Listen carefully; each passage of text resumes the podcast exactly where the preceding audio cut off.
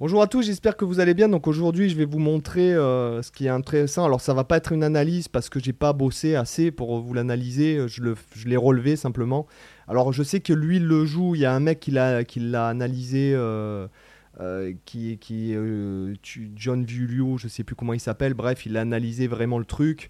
Et en fait, ça se joue sur une guitare baryton accordée une tierce majeure en dessous, donc en do.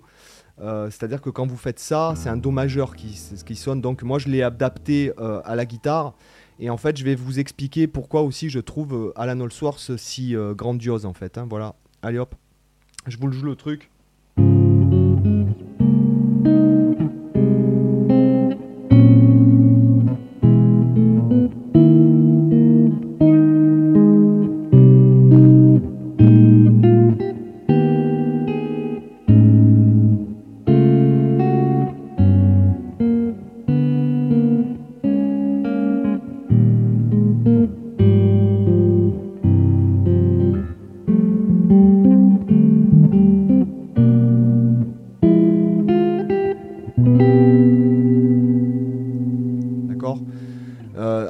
Moi je l'ai euh, je l'ai adapté euh, à la guitare euh, accordée normalement. Voilà, je l'ai relevé il y a quelques années, je l'ai retravaillé parce que je me suis dit que ça pourrait être sympa de parler de ça. C'est que ce que vous remarquez dans ce morceau, ce qui s'appelle Zara, Zara Beth, c'est dans l'album Warden Cliff Tower, il me semble. ouais, ça doit être ça, ou 16 Main of Ten, enfin peu importe. Et d'ailleurs, vous entendez le solo, c'est monstrueux. C'est très spécial. Vous remarquez qu'en fait, ce qui me fascine euh, chez ce gars, en plus que j'adore le phrasé qu'il a, alors euh, pas surtout, j'aime pas forcément toutes les compositions, etc. Mais en tout cas, euh, moi je trouve qu'il a, enfin il est monstrueux. Il est, vous voyez, là il n'y a aucun accord. Alors oui, il y a des triades, vous allez me dire, ça ce sont des triades, mais il n'y a rien qui est conventionnel par rapport à la guitare, quoi. Voilà. Même dans les sonorités. Et pourtant c'est beau, hein. Là, triade mineur majeur 7, dièse 11.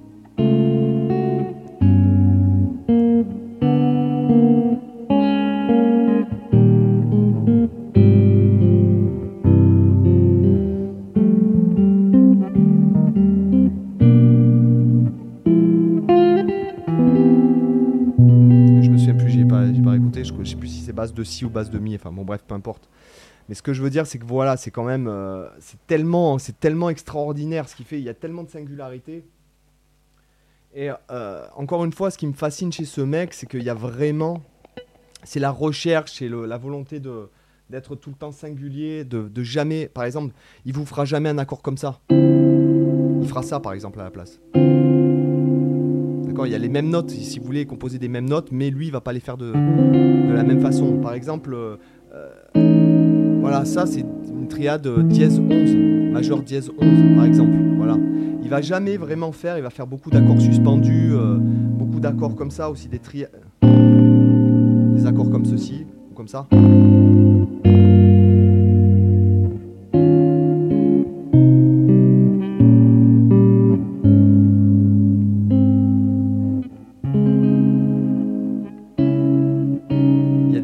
Beaucoup, etc. Mais des triades, mais jamais d'accord conventionnel parce qu'en fait, le gars ne veut pas sonner comme un autre. Et c'est ça que je trouve génial dans sa démarche, c'est que c'est monstrueux. Alors, si vous mettez assez de commentaires, euh, peut-être que je mettrai la tablature, je ferai la tablature de ce truc-là, euh, je la mettrai là-haut, euh, dans le Zunino Club, là, voilà. Sachant que bon après, euh, j'en ai pas fait vraiment l'analyse, il faudrait que je réécoute le morceau, que je, chiffre la basse et les accords et tout. Et en fait, j'ai pas le temps. En fait, en gros, pour vous dire, aujourd'hui, par exemple, entre hier et aujourd'hui, je suis en train de shooter une trentaine de vidéos.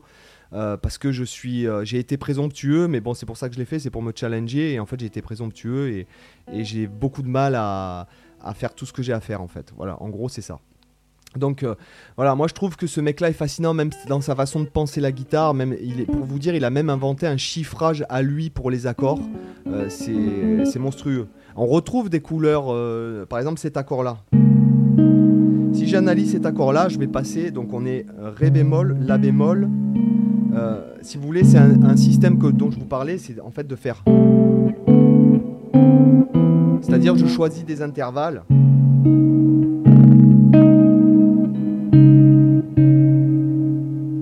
C'est 9, 6, 9, quoi. Voilà.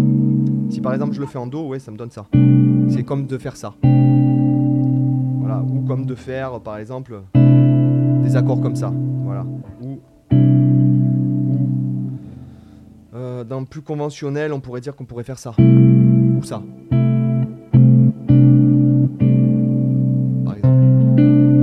Ce que je veux dire, c'est qu'en fait, après, tout a une analyse, mais c'est simplement que tu te vois faire la pompe avec un accord comme ça, non, c'est pas possible. Donc là, là, ça se prête à une, esthétique. Après, vous pouvez vous en servir de trucs comme ça pour phraser des trucs à vous. Hein, tous les accords comme ça.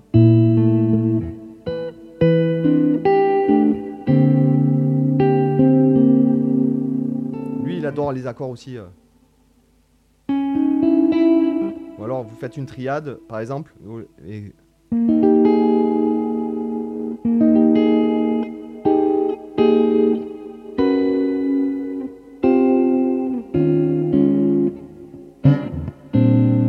D'accord Après, le tout, c'est d'inclure ça dans son jeu, et c'est ce que je vais. Parce que on, on parle beaucoup en ce moment relation gamme-accord.